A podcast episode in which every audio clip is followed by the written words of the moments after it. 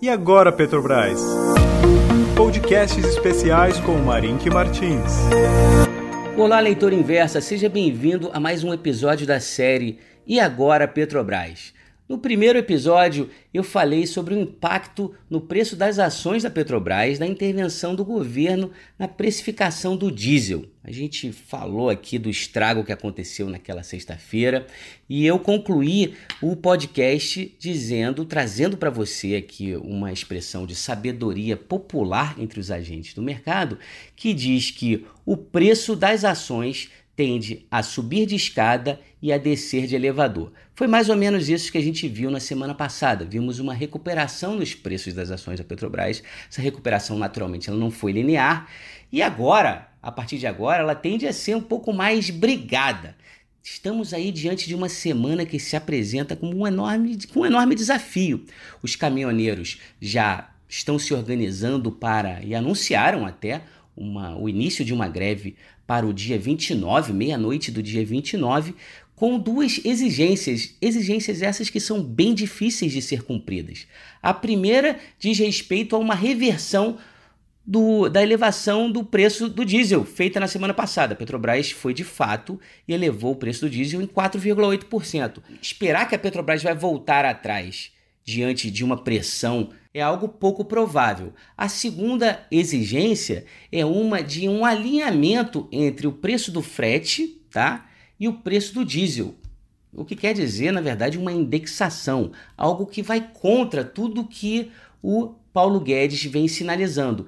E temos também, tá, além de outros eventos macroeconômicos, como a votação na CCJ, temos também aí uma tensão maior entre o Paulo Guedes e o Onyx Lorenzoni, dado que foi revelado aí um áudio, uma gravação né, de, uma, de um bate-papo entre o Onyx e o representante da classe dos caminhoneiros, uma na qual o Onyx se diz que travou, já deu uma travada na Petrobras. Isso certamente é algo que é polêmico e que deve gerar tensão no que diz respeito ao cenário político.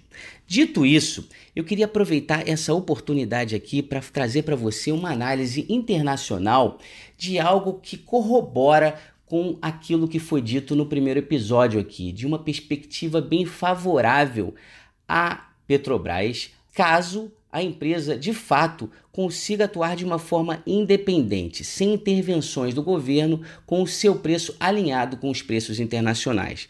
Por que, que esse cenário é favorável à Petrobras? Então eu trago para você aqui um, algo que vem sendo muito discutido no cenário internacional, em particular pelo estrategista da Goldman Sachs, o Jeffrey Curry. Ele fala muito sobre a curva de preços futuros do barril de petróleo.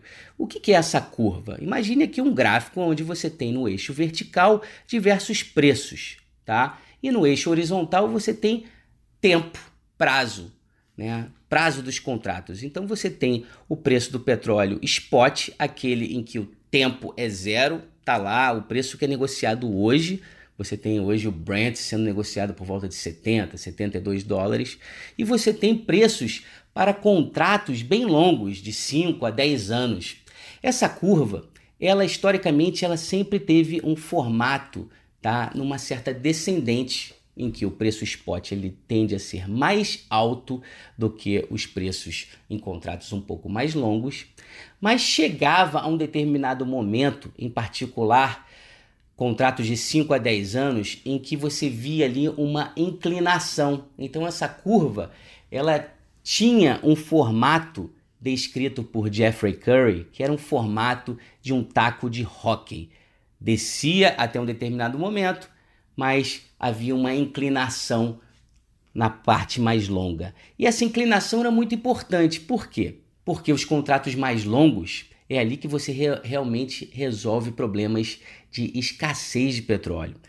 Ali você precisava de bilhões de dólares tá? e muito tempo. Então, por isso, contratos bem longos.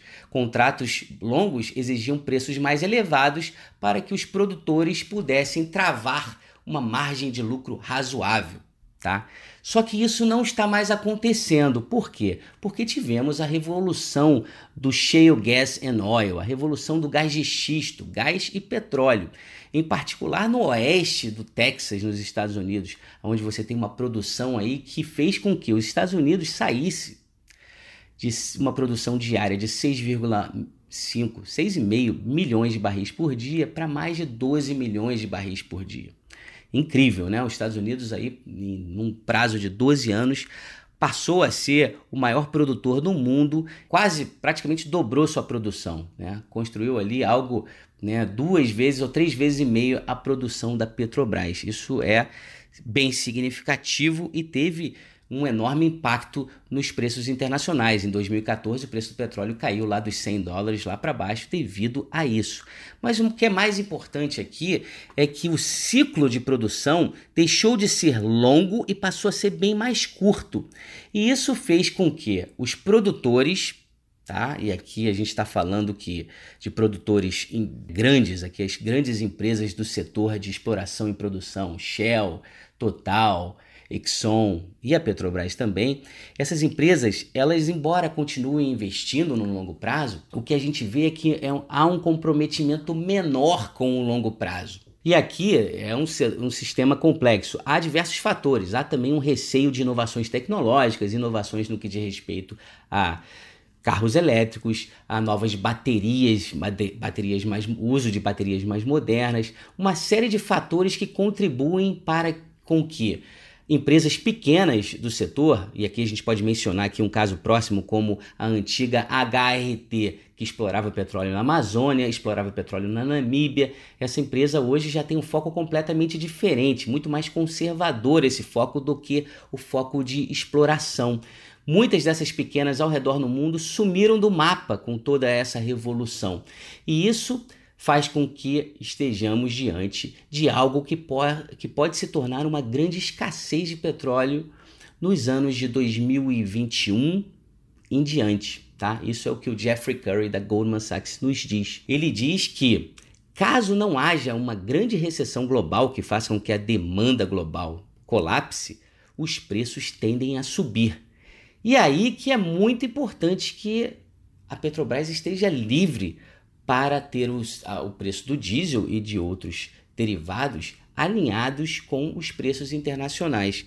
Então, pessoal, estamos numa semana crucial. Talvez não seja só essa semana, talvez a volatilidade e as tensões exijam mais tempo, mas é, temos aí algo que poderá ter um impacto de longo prazo na precificação das ações da Petrobras. Uma solução que seja amigável ao mercado, à Petrobras, pode fazer com que né, a perspectiva da empresa seja sensacional, podendo a ação da empresa chegar a preços impensáveis. É uma possibilidade. Isso aqui não é uma recomendação, eu só estou traçando um cenário que há uma certa probabilidade, uma probabilidade considerável, caso de fato a empresa tenha essa liberdade de atuação. Caso contrário, temos um, todo um outro horizonte que, de, que deve ser estudado e que deve ser levado em consideração.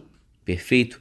E nesse mesmo sentido, e o, algo que torna essa semana também mais desafiadora é o fato de estarmos próximos do aniversário das isenções concedidas por Trump a países que se mostraram dependentes da importação de petróleo do Irã são as famosas waivers. Essas isenções elas podem vir a ser removidas e isso representaria maior, uma maior pressão em termos de preço de, de, petróleo. Mas também aqui o ouvinte deve levar em consideração que Trump tem uma eleição no ano que vem e tudo que Trump quer é preços de petróleo mais baixos. Trump não quer preços de petróleo mais elevados, lá acima de 80 dólares. Isso daí representam um imposto global, isso representaria um freio para a economia americana e como sabemos, a economia americana hoje está muito, depende muito até também, né, e até de, falo isso de uma forma um tanto irônica,